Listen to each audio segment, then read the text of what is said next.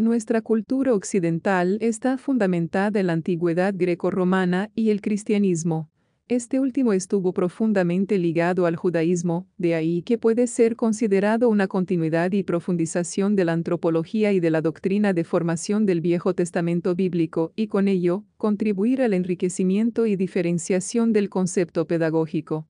El judaísmo se basó en una teología monoteísta, esto es, un Dios único como creador del mundo, con una sabiduría absoluta y libertades ilimitadas. Este Dios reúne la razón y la sabiduría y se comunica por medio del lenguaje con su pueblo elegido, tanto directamente como de forma indirecta a través de los profetas. Al ser creado a imagen y semejanza de Dios, el ser humano se considera dotado de razón, libertad y lengua. En la época de los hebreos, se ignoró la distinción entre cuerpo y alma. La educación asumió un lugar destacado como instrucción, intelectualización y como conversión del hombre para que no permaneciera en viviendo en pecado, como es su naturaleza. El judaísmo no se basó en castas ni diferencias sociales, sino que consideraron que todos los hombres estaban unidos a Dios por igual. Nunca utilizaron la conquista misionera como lo hizo el cristianismo. El cristianismo, propio del Nuevo Testamento bíblico, basó su comprensión del mundo y de la humanidad del Antiguo Testamento y le agregó la doctrina de la salvación, la cual ya no estaba reducida únicamente al pueblo judío, sino a todos los hombres, sin distinción alguna. La idea de un ser humano deseado y creado por Dios le confiere una supremacía a la persona que luego fue utilizada por planteamientos pedagógicos posteriores. El concepto cristiano de educación se basa en que la palabra de Dios es objeto de fe. La vida humana terrenal permite luego una dimensión nueva y trascendental, por ello, se consideró que la perfección humana solo podía darse por el amor incondicional a Dios y al prójimo. Si el ser humano se asemeja a Dios, no puede existir una visión pedagógica basada en la imitación pasiva de patrones y la simple conformidad con modelos, sino que el hombre debe participar activamente para su propia redención.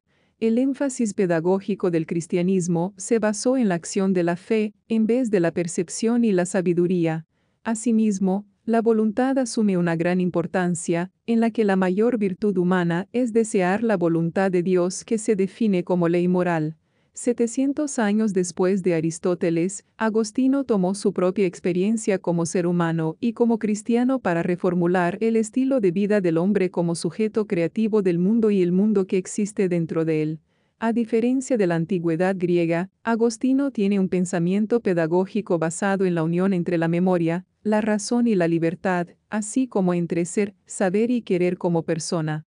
Asimismo, su énfasis en la subjetividad del ser humano le hace plantear un nuevo entendimiento del tiempo, es decir, pasado, presente y futuro, y ya no se ve la historia como una eterna repetición donde la vida individual parece ser solo un camino corto entre nacimiento y muerte.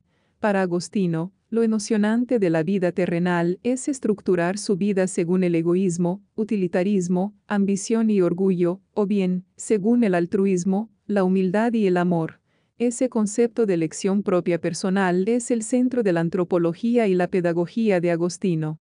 En su obra llamada El Maestro, Agostino planteó que aprender no es un recibir pasivo, que enseñar no es transmitir conocimientos, sino que cada persona tiene el impulso propio para crecer y llegar a sus propias conclusiones.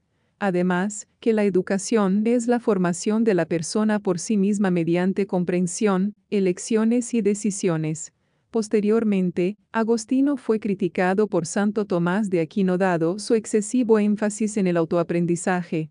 Él reconoció que el hombre recibe conocimientos, virtudes e ideas de Dios como causa primaria, donde el maestro humano las trae a la realidad como causa secundaria. Mientras Agostino le da poca importancia al lenguaje, Tomás de Aquino ve su carácter simbólico y su capacidad para conceptos y formas puras. En la Alta Edad Media, el concepto agustiniano de persona fue colocado en el centro de la pedagogía. La persona fue considerada como alguien único e inigualable, es decir, con una singularidad personal como resultado de la existencia, lo que nos hace únicos y nos distingue de todos los demás.